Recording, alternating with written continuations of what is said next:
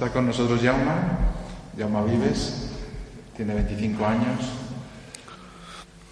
eh, se dedica a escribir, a hacer reportajes, bueno, nos contará un poco. Eh, acaba hace un año, ¿no?, de llegar de Irak.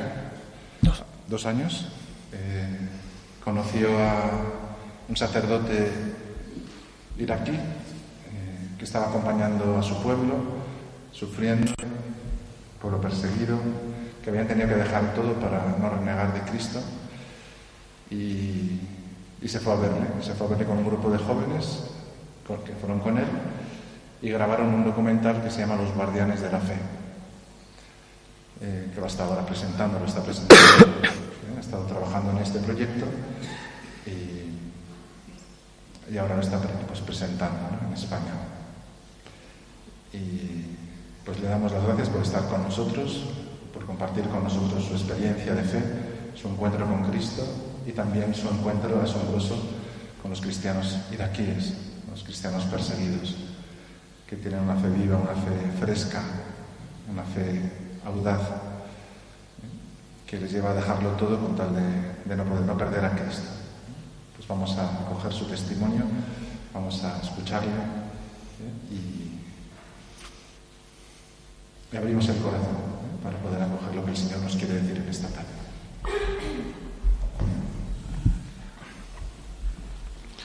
Hola, buenas tardes. ¿Se, se oye bien? Mi nombre es Jaume Ives. Hemos venido corriendo con el coche porque llegábamos tarde y he llegado muy mareado, pero después de esta oración al Espíritu Santo creo que ya el, el mareo ya está un poco más, más controlado, pero sigue estando ahí el mareo. O sea que si veis que digo alguna tontería, pues es culpa de que hemos venido por las curvas muy rápido. Eh, bueno, pues mi nombre es Jaume Ives.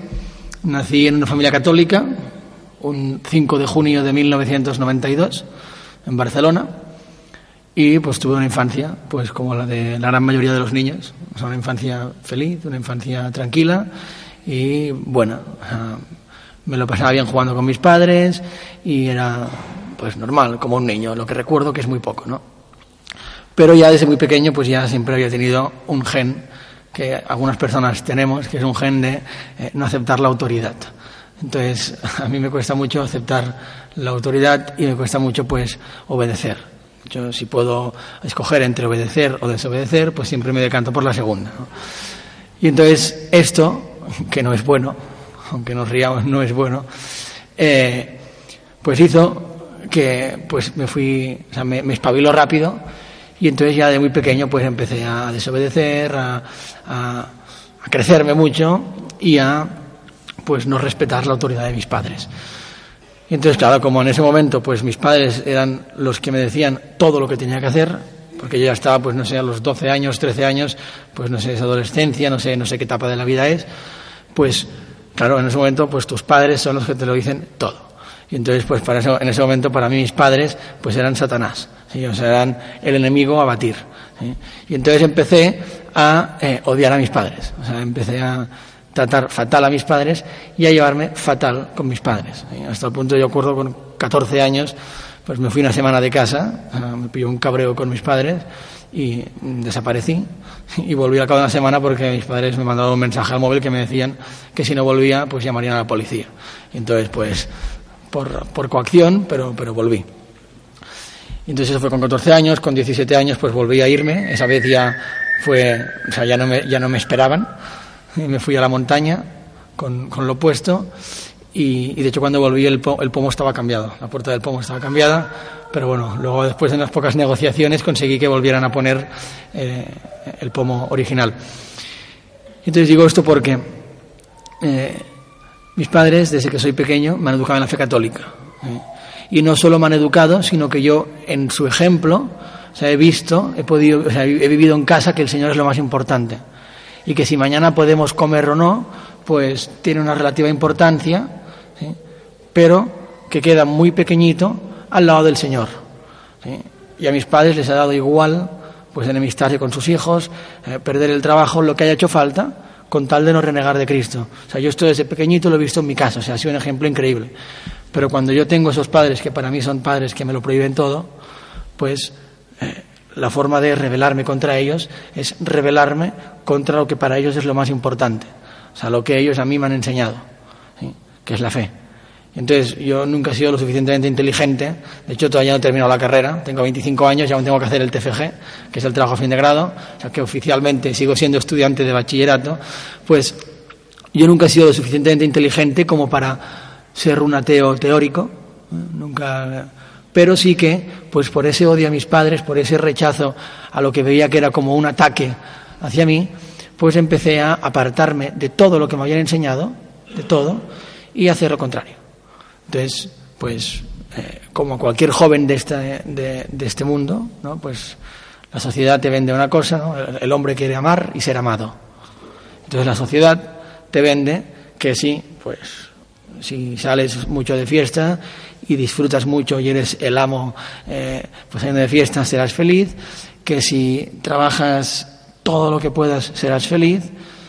La sociedad se preocupa de que no tengas momentos de silencio, que tengas ruido a cualquier hora, en cualquier momento.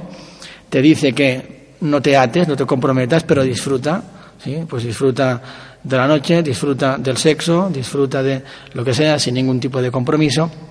Y entonces, pues a mí todo eso, pues yo era un, ingenuo, un incauto, entonces pues todo eso que la sociedad me empieza a ofrecer, pues ya con 13 años, que yo ya era más pillo que, ahora, de hecho ahora con los años he ido para, me he ido volviendo un poco más tonto y pues cuando era joven pues era un poco más espabilado. Pues, pues ya con 13 años empiezo a probar todo eso que la sociedad pues me ha dicho que van a bien. Pues ya sea por juntarme con amistades en el colegio o ya sea pues por tener una novia que sus amigos, lo que sea. Pero, pues, empecé a llevar esta vida y claro, no es la vida que toca a un niño de 13 años. Yo, ¿qué pasa? ¿Así? ¿Así? Ah, me ha separado de la boca. Ah, vale, porque se oye demasiado fuerte. Ah, vale. ¿Ahora bien? ¿Así bien o no? Pues ahora, por ejemplo, veo a la, a la, a la hermana pequeña de mi novia que tiene 13 años. Entonces yo me acuerdo, bueno, me acuerdo algo de cuando tenía 13 años y me doy cuenta de, o sea, de, de, lo, de lo poco acorde ¿no? que es con la edad, o sea, con 13 años un niño pues tiene que pues, tener, ser inocente y vivir tranquilo. ¿no? Y entonces, pues a mí todo eso me va machacando, me va machacando, y a uno eso le deja marca y le deja herida, pues que todavía con 25 años, pues evidentemente, pues sigo arrastrando y seguir arrastrando, ¿no? Y entonces, eh, cuanto más recibía lo que la sociedad me daba, pues cuantas más chicas con las que iba, cuanto más bebía, cuanto más fumaba, cuanto más pues desobedecía a mis padres, pues eh, yo estaba más profundamente vacío. Y como estaba más profundamente vacío, pues quería más y más y más y más y más. Y así pues estuve, con algunos altibajos, pero así estuve pues prácticamente pues desde los 13 hasta los 16, 17 años, con temporadas mejores, con temporadas peores, pero he hecho una piltrafa. O sea, gracias a Dios, pues nunca fui un yonki y nunca, pues, me tuvieron que recoger de las calles, aunque sí que alguna vez me había despertado en la calle, pero, eh, pero bueno, o sea, al final es el, profundo, o sea, el, más absoluto vacío en el corazón, que es no darse cuenta de que lo único que va a saciar tu corazón, lo único, es el Señor. Entonces, hasta que no descubres eso, pues lo vas llenando con parches que al final pues te lo van pudriendo por dentro. Y entonces, eh, cuando llega, bueno, la vida sigue, la vida sigue, y yo estaba pues eso, ¿no? O sea, mal en casa, eh, mal en general. Y me acuerdo que por cosas de la providencia, pues el Señor, que ha sido, ha sido muy generoso conmigo, bueno, yo creo que lo es con todos, pero yo puedo decir, pues con lo que ha sido, pues en mi caso, pues el Señor me regala conocer un grupo de jóvenes, que a lo mejor os suenan, que son los jóvenes de San José, que es un grupo de jóvenes que los sábados por la noche pues se dedican a repartir comida y mantas por los centros, por el centro de las calles, o sea, por las calles del centro de Barcelona y que luego pues hacen un seguimiento a esa gente, pues, trabajos, pisos y además, y eso es lo bonito y es lo que tiene pleno sentido, les bautizan, primeras comuniones, confesiones, incluso han celebrado bodas, o sea, hacen verdadera caridad. Y entonces, pues tengo la suerte de conocer a ese grupo de jóvenes y conocer un grupo de jóvenes que yo, pues, no, hasta ese momento pues no había tenido eh, relación o la había roto, alegres, ¿eh? y que el tiempo del sábado por la noche que yo dedicaba a eh, huir, a huir de, de mis miserias, pues ellos, súper contentos, lo dedican a los otros. Y lo hacen con una sonrisa. Y entonces, pues yo un día, pues decido eh, salir con ese grupo de jóvenes. Entonces yo tengo una imagen. Yo estaba acostumbrado a llegar a casa, ¿eh? bebido, el viernes, el sábado, muchas veces el domingo, a veces el lunes, porque en Barcelona hay discotecas todos los días. Entonces, si uno quiere, pues cada día pues puede eh, montarse una fiesta. Y entonces, eh, me acuerdo llegar a casa, te tumbas en la cama, todo te da vueltas, pones el pie en el suelo, a ver si, porque dicen que funciona, que poner el pie en el suelo hace que todo te deje de dar vueltas, pero es completamente falso. Entonces tú te incorporas y yo me acuerdo que me quedaba mirando al suelo, con, o sea, la mirada perdida ahí, o sea, ¿qué estás haciendo con tu vida? O sea, triste. Venía de estar toda la noche riendo, bailando, pasando bien, y llegaba a casa y estaba triste. Y pensaba, pues, esa gente con la que voy, cuando tenga problemas, no estarán y no me sentía querido. Y recuerdo pues estar con ese grupo de jóvenes, estar pues a lo mejor hasta las 4 de la mañana por las calles del centro de Barcelona, llegar a casa y dormir con muchísima paz, o sea, con muchísima paz. Ah, yo vivía con angustia, además es que yo soy muy nervioso, o sea, soy entonces yo tengo mucha propensión a, alterarme, bueno, alterarme pero a, tener nervios por todo, ¿no? Pues yo vivía con mucha angustia. Y recuerdo pues llegar a casa, tumbarme en, en, en, la cama y dormir como un bebé. Y entonces, pues fue, pues el Señor me puso ese grupo de jóvenes para que poco a poco me fuera dando cuenta de que mis padres, lo que mis padres me habían enseñado, era lo único que iba a dar sentido a mi vida. Ellos lo hicieron genial, me educaron perfecto, yo fui un desgraciado y pasé de ellos. ¿sí? Y fue ese grupo de jóvenes que me ayudó a darme cuenta de que mis padres lo más importante me lo habían dado. Yo lo había rechazado, pero todavía lo podía eh, coger. Y entonces hubo ese grupo de jóvenes, luego hubo un viaje a Medjugorje, que justo fui con un amigo que ha venido, que está dormido, porque hemos venido a Madrid en coche y, no sé cómo lo hace, porque creo que me lo explique, pero está todo el rato en el coche dormido. Está ahí, lo podéis mirar. Bueno, pues Lucas, que vino conmigo a Medjugorje, pues ahí yo también fui porque mis padres me, pues me pidieron que fuera y ahora estaba despierto, ¿eh? por eso. Y, y entonces, pues, pues allí, pues, no sé, eh, he ido a Medjugorje tres veces. Mis padres empezaron a ir y a ver cuándo van a parar de ir. Eh, yo he ido tres veces y es verdad que las tres veces, yo creo que las tres veces he ido enfadado, he ido sin ganas, he ido eh, enfadado con el Señor o indiferente.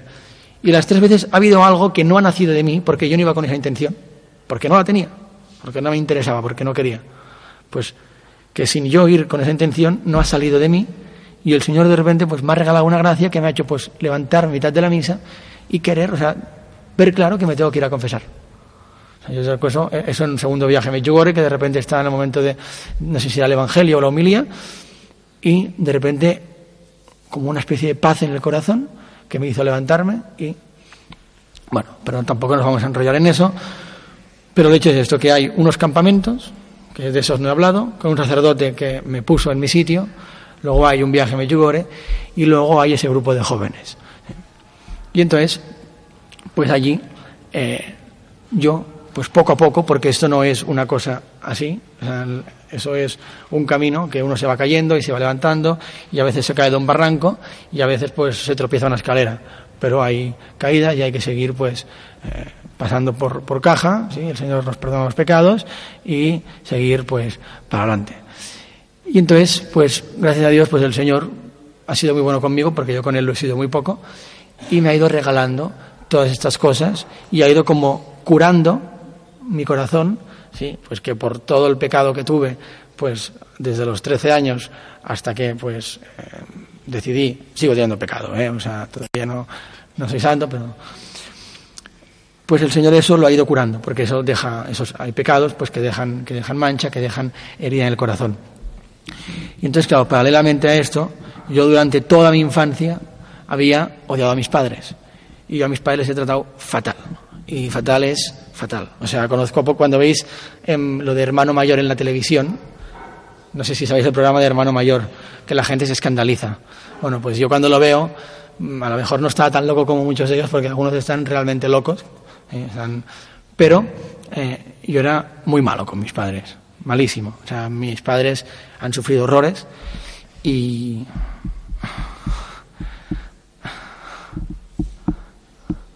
nunca me ha pasado esto. Vamos a hacer de que no está pasando nada, ¿de acuerdo? Porque yo soy un hombre. y entonces, yo particularmente, o sea, mi madre ha sufrido muchísimo por mí, y yo lo he visto muchísimo, y ha sabido ser firme. O sea, mi madre podría haber eh, cedido. Joder, macho, tía.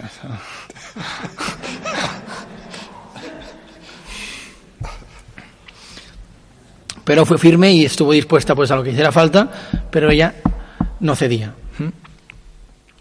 Si yo lo hacía mal, mi madre me lo decía, o sea, no buscó ceder para eh, estar bien conmigo. O sea, para ella lo importante no era estar bien conmigo, era que yo estuviera con el Señor. Y eso era lo principal. Pero mi relación con mi padre siempre ha sido mucho peor. Y entonces esas son cosas pues que dejan herida y que es pues eh, muy difícil de curar. Entonces, pues yo, a mí, o sea, yo nunca he sido capaz de decirle a mis padres que les quiero. O sea, bueno, quizás alguna vez sí, pero eh, no lo recuerdo. O sea, lo más posible es que sea que no. He sido incapaz, no soy capaz. En mi casa los afectos pues son una palabra que aún estamos buscándole el, el, o por lo menos yo pues aún le estoy buscando el significado. Y entonces, pues, o sea, claro, esto es duro, o sea, el no ser capaz de decir a tus padres que les quieres, y luego que eso, o sea, nace de una herida que es difícil, o sea, es, imposible curar. O sea, yo siempre le decía, o sea, la relación con mi padre va a ser imposible que se arregle. Imposible. O sea, era imposible de tener una buena palabra con mi padre, un buen gesto con mi padre. O sea, o sea me, no, imposible. O sea, no había manera. Y siempre hay quien te dice, no, tienes que intentarlo, tienes que no sé cuántos, tal. Esa gente que te dice, porque no tiene ni, o sea, porque a lo mejor en mi vida no tienen ni idea. Siempre hay cosas que son imposibles para el hombre. Yo decía, si no es un milagro, es imposible. Y el milagro vino de la siguiente manera. O sea, yo he estado toda la vida juzgando a mi padre, diciéndole que no era un buen padre, que era un desgraciado, que no me había sabido cuidar, que no había sabido ser un buen padre, de todo. Mi padre es como es, yo soy como soy, y todos tenemos defectos. Mi padre tiene defectos, y yo cuando sea padre, pues mis hijos cargarán también con mis defectos, pero seré su padre, y él es mi padre. Y entonces yo toda la vida lo había visto en esa clave, ¿no? Pues es que no me quiere, mi hermana es la, niña de sus ojos, eso siempre pasa, ¿no? Yo tampoco quiero ser el niño de sus ojos, pero es que no me quiere y pasa de mí, no. O sea, veía como todo lo veía en clave de mi padre pasa de mí. ¿sí? Y en la vida se ha sacrificado por mí. Y hay un momento en la vida que el Señor me regala la gracia de darle la vuelta a eso. Y entonces me doy cuenta de todo lo que mi padre ha hecho por mí. O sea, cuando yo tenía cinco años, cuando yo tenía trece y ahora que tengo veinticinco. Y entonces empiezo a darme cuenta de todos los sacrificios, o sea, de todo lo que ha trabajado, de todo lo que se ha entregado, o sea, no solo a la familia, sino fuera de la familia, ¿sí? con mil cosas buenas. Y mi madre, por supuesto, también, pero la relación más, más enferma, digamos, más, más, más dolida, como se diga, no sé cómo se llama, pues era con mi padre. Y entonces empiezo a ver esto y cuando hay esas cosas que ahí me duelen, que yo, veo, que yo antes veía como mi padre no me quiere, me doy cuenta que son defectos que yo también voy a tener, porque soy, soy, su hijo. Y eso pues pasa de padres a hijos. Y cada vez que me dicen, te parece a tu padre o a tu madre, digo, mierda. no digo suerte. y eso, o sea, que ha sido una gracia porque hace dos años yo no, no lo veía para nada así. O sea, me ha ayudado. Yo sigo me sigue quedando mucho camino para quedar bien a mi familia, porque quiero a mi familia fatal, pero me ha ayudado a darme cuenta de todo lo que mi padre me quiere y cuando hay algo que me duele, o sea, no me hace como rechazarle, sino he aprendido a aceptarle con eso. O sea, a quererle con eso y que eso me parezca, pues, o sea, que, que no sé si me explico, que no, no lo... Y eso es un milagro, porque yo eso hace dos años era imposible, o sea, pero imposible. O sea, yo, ya, o sea, con 13 años me fui de casa, con 17 me fui de casa, aunque solo fue una semana, pues soy un pringado, pero soy me fui de casa, y he estado toda la vida queriéndome ir de casa. ¿eh? Y que de repente haya habido este cambio, pues es una gracia que el Señor, pues en su momento me dio y me, me iluminó. Eh, y luego, pues, eh, retomando un poco el, hilo, um, cuando, cuando empecé con ese grupo de jóvenes, el único trabajo final de algo que yo he hecho ha sido el trabajo final del, del, colegio, que en Cataluña tenemos una cosa que es el trabajo de recerca, que al acabar el bachillerato pues tienes que hacer como un trabajo compendio de todo. Y entonces pues yo decidí hacerlo sobre ese grupo de jóvenes, los jóvenes de San José. O sea, esos jóvenes que a mí me habían hecho tanto bien, pues quería que a gente, pues a mis amigos, con la gente con la que yo iba, pues también le hiciera este bien. Y entonces allí fue un poco cuando descubrí que me apasionaba contar historias que a mí me habían hecho bien, que a mí en algo me habían ayudado y que pensaba que en algo a otros podían ayudar a acercar al Señor. O sea, no ayudar a ser más generosos, no ayudar a ser más, solidarios, sino ayudar a la gente, igual que a mí me han ayudado, a estar más cerca del Señor. Porque al final de eso es de la vida y el resto de cosas pues son poco importantes. Y entonces, allí, pues descubro eso y yo creo que parte de esa vocación que descubrí, pues eso, justo cuando acabé el, colegio, pues un poco ya la tenía, ya la llevaba gestando desde casa, por lo que os he dicho antes. Mi madre, por ejemplo, era funcionaria, bueno, todavía no está muerta, pero se ha jubilado, entonces ya no es funcionaria. Eh, era funcionaria y trabajaba en la Diputación de Barcelona. Se encargaba de catalogar todos los libros que se repartían por las bibliotecas. Bueno, pues mi madre es católica y cuando le venían según qué libros que se tenían que repartir por según qué bibliotecas, o CDs o DVDs, que ya no le parecía, decía yo esto no lo voy a catalogar, que lo haga otro. Entonces llegó a tener a todos los compañeros del trabajo que se reían de ella por ser católica. Y ella nunca dejó de decir lo que creía. Entonces yo ya en mi, en mi, casa ya desde muy pequeño, con mis abuelos, mis tíos abuelos, en mi familia, ya lo he visto eso. O sea, yo he crecido, aunque alejado, en una, gran temporada, o sea, he crecido, que eso es algo también bien Irak, que es, o sea, ver que vale la pena morir por Cristo. Y no solo morir, sino entregar la vida entera. Y lo he visto no con gente que me lo explicaba, que me lo decía, sino viéndolo con el ejemplo de mi familia. O sea, que vale la pena morir por Cristo. O sea, si mis padres tenían que ir al colegio a quejarse delante de toda la APA porque habían hecho una cosa que no estaba bien y quedarían como los eh, o los meapilas o los fanáticos o lo que fuera, pues lo hacían. Lo hacían. Porque eso era lo importante. Y mis abuelos, pues lo mismo. Y entonces yo creo que ya crecer en ese ambiente en el que aunque tú estés alejado ves que el Señor lo es todo. Y que de nada te sirve ser un buen abogado, de nada te sirve triunfar en el mundo de los negocios, de nada te sirve eh, ser, eh, pues, lo que, lo que sea, ¿sí? si no tienes al Señor. Entonces, pues esto yo creo que junto con el Señor que me regaló ese grupo de jóvenes, pues como que explotó y ahí empezó pues mi vocación que durará pues hasta que el Señor quiera, porque es una vocación que es de todo menos estable, ¿sí? pero Dios quiera que pues la conserve y la mantenga. O sea, la vocación no es estable, lo que es, no es inestable. Lo que es inestable es esa vocación llevarla a la práctica. Y entonces, no sé si no os estáis perdiendo, ¿no? O sea, está un momento enrollado, tal, vale. Eh, y entonces, eh, mis amigos ya están durmiendo porque ya están cansados de escucharme. Mm. Dicen que no, pero yo veo que se les caen los ojos. Eh, y justo empecé la, carrera de periodismo, porque, bueno, yo siempre fui muy mal estudiante, supongo que era evidente, ¿no? Eso. Y entonces, por nota, no pude entrar en lo que yo quería, tuve que entrar en otra carrera, aguanté medio año y la dejé.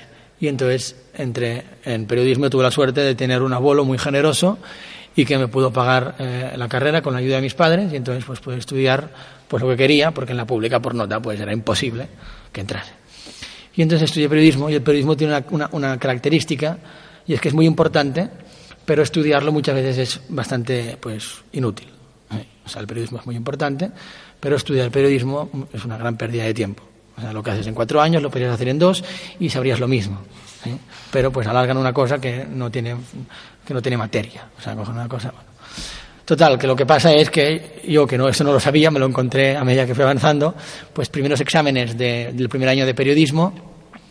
Yo, claro, ya no había estudiado nada, yo nervioso, empezaban los exámenes al día siguiente y tal. Venga, va, me voy a estudiar el temario, voy a hacer ahí un, repaso a lo, grande, porque si no, o sea, la, universidad no es barata.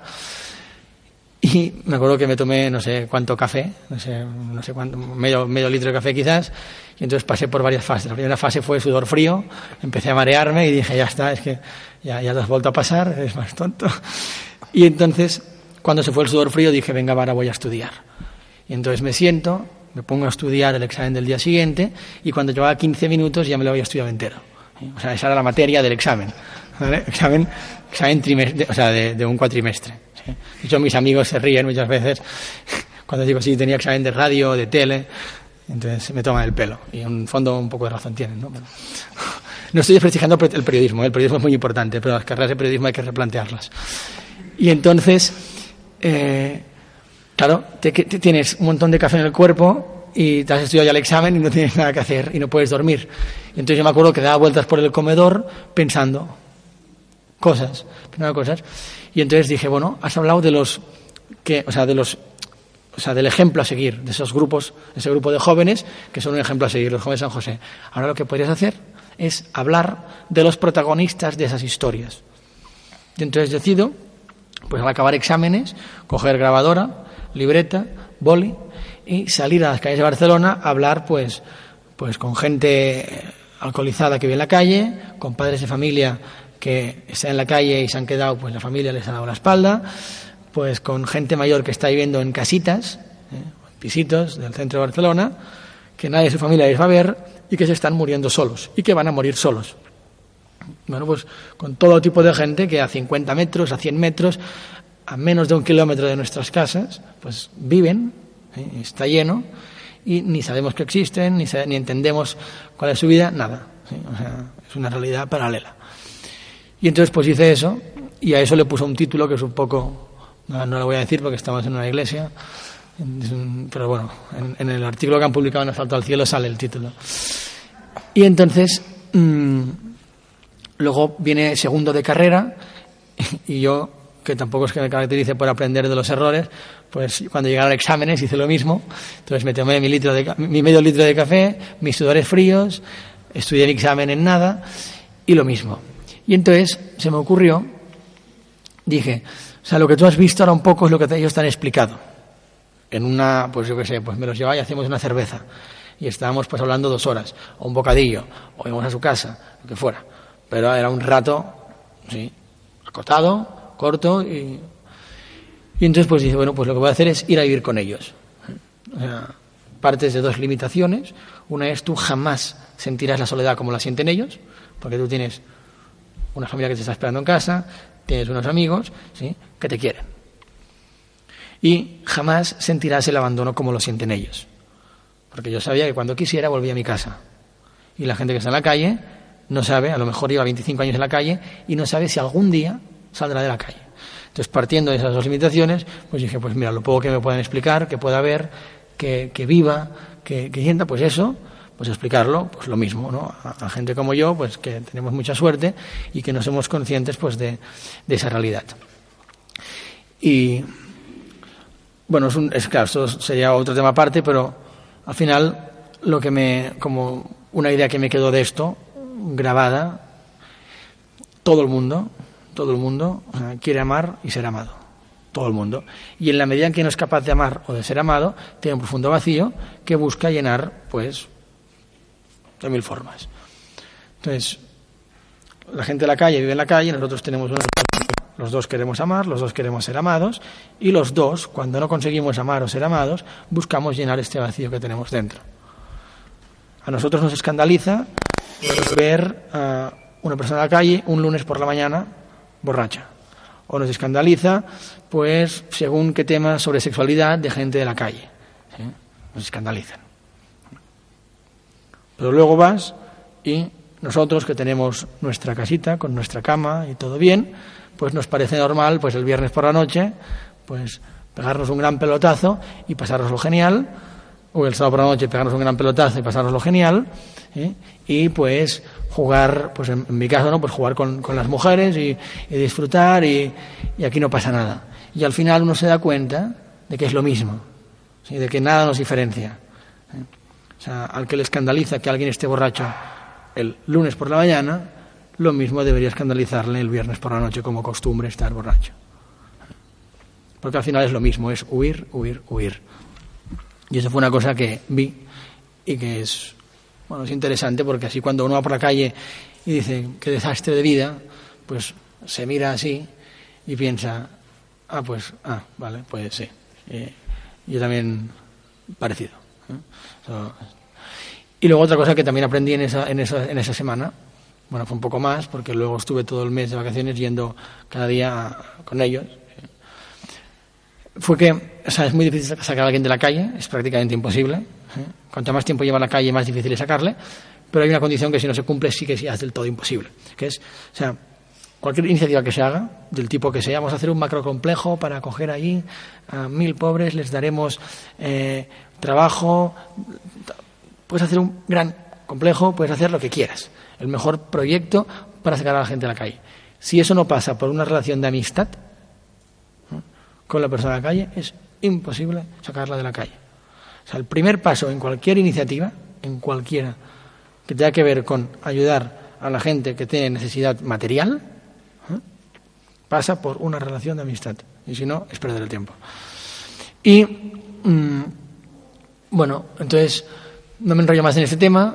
Llega tercero de, de, periodismo, no os lo explico porque ya lo sabéis lo que pasa. y eh, empezado a oír noticias, yo ya las había oído antes, en algunos medios, muy poquitos, digitales, católicos, pero una minoría de medios, empiezan a aparecer noticias de que hay cristianos que en pleno siglo XXI están muriendo por Cristo. Hay cristianos pues que los están crucificando, les están cortando el cuello, los están matando por ser cristianos. Y ellos están aceptando la muerte, ¿sí? Por no renegar de Cristo. Y cuando yo veo esto, o sea, primero son dos cosas.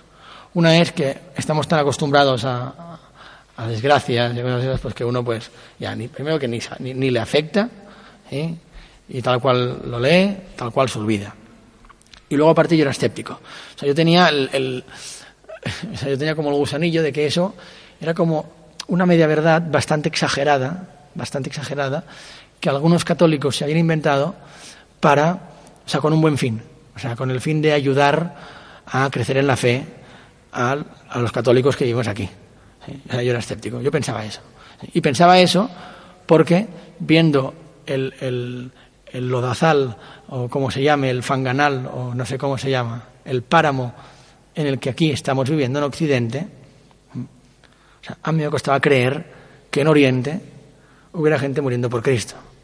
O sea, aquí, en España, por ejemplo, España es, uno de los países en los que el demonio está más a gusto y más, y más contento a día de hoy. España eh, ataca la fe cada día, ridiculiza la fe cada día, se ríe de Cristo cada día, cada día. Y lo peor de todo es que muchas veces los propios católicos no se avergonzamos de Cristo. Los propios católicos. Entonces, yo viendo esto, digo, ¿cómo puede ser que haya gente muriendo por Cristo? Porque aquí, con tal de conservar nuestra imagen, estamos dispuestos a renunciar a lo que haga falta. Y si es a la fe, pues vamos a buscar una justificación moral para que no sea tan, tan duro el, pero lo haremos. Y entonces, cuando veo que eso es cierto, o sea, que realmente hay una persecución cruenta, sistemática y salvaje a los cristianos, o me doy cuenta del enorme regalo que el Señor nos está haciendo y de la gran oportunidad de eso para que nosotros aprendamos de ellos y nos acerquemos al Señor. O sea, yo eso sí que es verdad que al principio lo veía como pobres cristianos de Irak, de Siria, de donde sea, porque hay muchos países donde sufren persecución, ¿qué puedo hacer yo por ellos? Lo mismo, como siempre, un ingenuo eh, sí que puede hacer y es importante hacer y hay que hacer, pero te das cuenta realmente que es pobres de nosotros que pueden hacer esos cristianos por la gente de Occidente. Y te das cuenta que esos cristianos en pleno siglo XXI en Irak, sin nada, a, ojos, a los ojos de los, de los hombres, son unos desgraciados que no sirven para nada, que ya lo han perdido todo, que hay que ayudarles, pero ya no sirven para nada. Pues esos cristianos nos, nos están enseñando lo mejor y lo más importante que nos pueden enseñar, pues en el colegio, en la universidad, en casa, en la iglesia, en el trabajo o donde sea. Y es lo que decía antes, y es que vale la pena morir por Cristo. Vale la pena entregar la vida entera a Cristo. Y esos cristianos, igual con mi familia, no lo enseñan con palabras, como estoy haciendo yo ahora. O sea, lo enseñan con su ejemplo. O sea, tú con el ejemplo de ese padre de familia de ocho hijos que está dispuesto a no tener que dar de pan mañana a sus hijos, con tal de no perder a Cristo, con ese ejemplo ves que en Irak y en tantos otros países, para esos cristianos, la fe es lo más importante que tienen. Más importante que su vida y que todo lo otro. Y entonces, cuando uno se da cuenta de eso, o sea, se da cuenta de que necesitamos, eh, o sea, es, es fuerte, pero necesitamos su sangre para acercarnos al Señor. Porque el demonio está invistiendo fuertísimo. O sea, en España hay, hay la, libertad que tiene la Iglesia, que tenemos los católicos, cada vez es menos y cada vez será menos. Y hay temas que un católico no puede hablar y los tiene que hablar. ¿eh? Un católico tiene que poder hablar, sí, de la familia, tiene que poder hablar de la vida, y no hay lobbies y no hay partidos que puedan entrometerse en eso. Y eso llegará un momento en el que un cristiano, si quiere ser coherente, tendrá que aceptar que cabe la posibilidad de que entre en la cárcel. Y eso, que algunos dirán, este tío, este tío se le ha ido la olla y lo que se fumaba de pequeño le ha dejado el cerebro tocado. Pues eso, eh, eso es así. O sea, eso es así y va a eso, va a eso. Y de hecho es la historia. O sea, toda la historia ha sido así por causa de mi nombre perseguirán. O sea, lo que está pasando en Irak, o sea, cuando a mí los cristianos me contaban cómo habían huido de sus casas, cómo sus vecinos, sus vecinos les habían traicionado, era prácticamente la misma historia que pasó aquí en España en el 36. O sea, los vecinos que traicionaban a los vecinos. Y gente muriendo solo por ser católica. Sacerdotes, miles, monjas, padres de familia, solo por ser católicos. O sea que eso, que ahora vemos como muy lejano, o sea, no es tan lejano. O sea, aquí ha habido miles de mártires. España es un país que ha dado miles de mártires. Y pues parece que se nos ha olvidado. Incluso que mejor no hablar de eso porque pues puede, puede llevar a, a, confrontación, hablar de, los miles de mártires que han muerto en España por Cristo. Y me quedo en blanco, a veces me quedo en blanco cuando voy por las nubes, pero entonces bebo agua, pienso un poco y continúo. Así. Y por eso digo que uno, cuando ve a esos cristianos de Irak, o sea, lo que puede pensar es, ¿y a mí qué? O sea, voy a rezar por ellos, ¿eh? agradezco su testimonio, pero no va conmigo. O sea, a mí el Señor no me pide que sea mártir. Y eso no es verdad. El Señor nos pide a todos que seamos mártires. Nos lo pide a todos. O sea, los que vivimos en, en Barcelona, en Colmenar del Arroyo, en Colmenar del Arroyo, en todas partes, y en Irak. ¿sí? Por causa de mi nombre os perseguirán. Lo que pasa, pues que a esa gente les pide su vida de una vez. Con todo lo que tienen, que es toda su sangre. Y a lo mejor a nosotros, pues lo que nos pide es nuestra vida gota a gota. A lo mejor lo nuestro pues es un martirio social, no es un martirio cruento. ¿Eh? Pues a lo mejor pues nos toca estar dispuestos a perder el trabajo, o nos toca estar dispuestos a perder un amigo, o nos toca estar dispuestos a enemistarnos con el vecino, o nos toca estar dispuestos a quedar como pues unos frikis, o unos talibanes, o unos no sé, eh, hay mil cosas.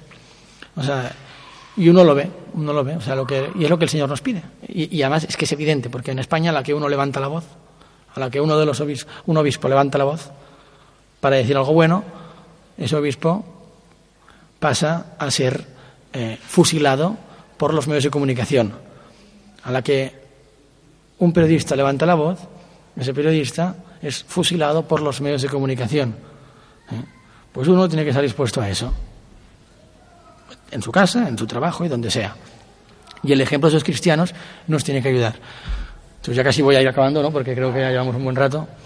Y simplemente decir dos cosas que tienen que ver con los cristianos perseguidos. ¿eh? Que la gente lo ve como un drama y os digo, no es un drama. O sea, ellos no lo viven como un drama. Evidentemente que sufren y cada uno la cruz la carga como puede. ¿eh? Pero esa gente, los que ya han muerto, están en el cielo. Y los que todavía no han muerto están mucho más cerca del cielo que yo. Muchísimo más.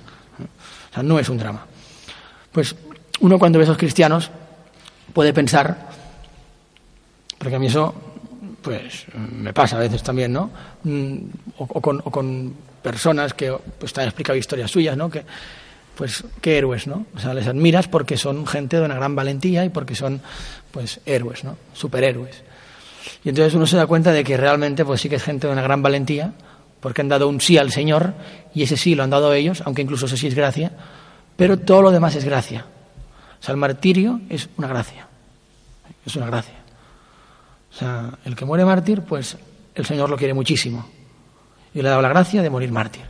Entonces, esos cristianos los tenemos que ver como hijos predilectos del Señor, más que como superhéroes. O sea, es gente que evidentemente ha dado el sí, ese sí también le venía por la gracia, el Señor ha dado la gracia para ser mártir. Y luego, eh, otra, otra cosa, que eso es una cosa que ah, nos sorprendió bastante, y era ver, o sea, sufrían, porque es que es evidente, o sea, todo el mundo, todos sufrimos, o sea, pero tenían una gran paz una, paz de espíritu admirable. Yo recuerdo hablar con esos cristianos, no tengo la mitad de los problemas que ellos tienen, mucho menos de la mitad de sus problemas, y decía, ojalá tuviese su paz, ojalá. ¿Qué pasa aquí? yo, a mí no me pasa nada en mi vida, o sea, es más o menos, dentro cabe, porque siempre al final se acaba liando parda, pero mi vida es más o menos tranquila con algunas salvajadas, algunas locuras, pero locuras de niño pequeño, no de, cosas malas. Me gustan mucho los animales y tal, entonces pues siempre perseguimos animales y jugamos con animales con mis amigos. Pero aparte de eso, pues mi vida es muy tranquila, sí, no hay grandes emociones. Y pues digo, ¿y por qué? ¿Y por qué? Entonces uno se da cuenta de que aquí nos van a vender, y cada día en la televisión hay entrevistas a gente que, que se dedica a hablar de esto, ¿no? De que uno, por sus fuerzas, y por su como por su voluntad y por el hecho de seguir un método y una estrategia será capaz de ser feliz y será capaz de construir su felicidad ¿sí? de verlo todo bien de verlo en clave positiva de tener pensamientos positivos y todas esas mandangas que, nos cuentan y entonces yo me acuerdo que cuando vi a esos cristianos de Irak y también pues mucha gente te lo dice, ¿no? Pues gente, pues, gente optimista, gente eh, positiva, ¿no? Gente que no se que no se arruga ante las adversidades y que es capaz de, de tirar adelante. Pues luego piensas sobre eso y dices, ostras, o sea, en Siria llevan así seis años, seis, casi siete. Y en Irak, cuatro, tres, tres, casi cuatro, bueno, tres, menos tres. Dices, seis años, se dice muy rápido, ¿eh? seis años, pero seis años es muchísimo tiempo. O sea, no sé si recordáis dónde estabais hace seis años, yo no me acuerdo dónde estaba hace seis años, ¿sí? Es mucho tiempo, son muchas navidades, son muchos días levantados sin nada que hacer, sin trabajo, eh, con hijos desaparecidos, con hijos muertos. Y después de seis años, seis años, eh, pues vas a comer a casa de esa familia, te sientas con esa familia y entre bromas, con una sonrisa, eh, como si nada hubiera pasado, con los niños jugando por la casa, te explican el infierno que han vivido. Y te dicen, nunca nos hemos sentido abandonados por Dios. Nunca nos hemos sentido abandonados por Dios. O te dicen que si esto volviera a suceder, o sea, si todo empezara de cero, volverían a decir sí al Señor. dicen, no me arrepiento, yo creo y amo a Dios. Y cuando uno ve eso se da cuenta de que no nace de uno mismo como cuando lleva Medjugorje, que no nacía de mí, porque el Señor es tan generoso que me regalaba eso, pues eso no nace de uno mismo. O sea, eso nos explica si el Señor no está detrás de esa gente sosteniéndoles. Porque lo normal sería vivir pues con una depresión profunda. Sería lo normal. Y lo sobrenatural es ante tanta adversidad, porque no es un poco de adversidad, es tanta adversidad, conservar esa paz. Y eso solo se puede explicar con el Señor. Y ese es el secreto de su paz. Y el secreto de nuestra paz, el Señor. O sea, cuando todo ha desaparecido, cuando ya no queda nada, me abrazo al Señor. Y me doy cuenta de que todo eso que tenía no lo necesita absolutamente para nada. Pero para nada. Y que ahora tengo todo lo que necesito. Y eso es lo que esos cristianos han descubierto. Y eso es lo que nosotros tenemos que intentar descubrir y no descubriremos a golpe de martillo o a fuerza de voluntad. O sea, lo descubriremos como cualquier cosa en esta vida, con oración. Ahora vamos a tener un, rato de adoración, pues así es como lo descubriremos. O sea, en la oración le tenemos que pedir al Señor todo. Y todo es, y lo digo yo, que me cuesta rezar, yo siempre digo que rezar es lo más fácil que puede hacer un cristiano, porque no pecar es muy difícil, pero rezar es muy fácil. Y sin embargo, es lo que más cuesta. O sea, es en lo que el demonio pone más empeño en que no hagamos. O sea, todos tenemos experiencia de cuando hemos llevado una vida de oración, ¿eh? una vida de oración, todo es diferente. O sea, la vida es genial. Y de repente uno, pues deja la vida de oración y ya no todo es genial. Dices, pues macho, es muy fácil, pon los medios, reza. Y es muy fácil, pero es tan fácil y a la vez tan poderoso que el demonio creo que pone ahí todos sus medios pues para que no lo, no lo hagamos. ¿no? Pues lo que decía, en la oración lo tenemos que poner todo. Y pues que el Señor nos enseñe a quererle, que nos enseñe a todo. porque todo lo bueno que nazca a nosotros será gracia del Señor. Entonces, dicho esto, eh, antes de, acabar, nunca dejo perder una oportunidad, eh, como ha dicho el Padre, eh, este verano volveremos a Irak. En agosto nos iremos a Irak. Algunos de vosotros quizás hayáis visto el documental, o quizás no, no lo sé, pero lo podéis ver cuando queráis. Hacemos un pase en Madrid, otro, ya hemos hecho dos. Entonces, este verano volveremos a Irak, vamos a proyectar el documental que hemos grabado, Guardianes de la Fe. Lo vamos a proyectar en árabe en los centros de desplazados para que los cristianos vean sus historias, que han llegado a Occidente, a la gran pantalla, bueno, a la gran pantalla, algunos cines, y a, bueno, y México y tal. Y luego queremos grabar la segunda parte del documental, o sea, ver cómo sigue la vida de esos cristianos tres años después, que ha cambiado, que no ha cambiado, cómo han vivido la liberación de las ciudades cristianas y, o sea, trasladarles el enorme bien que su ejemplo y su testimonio está haciendo a Occidente.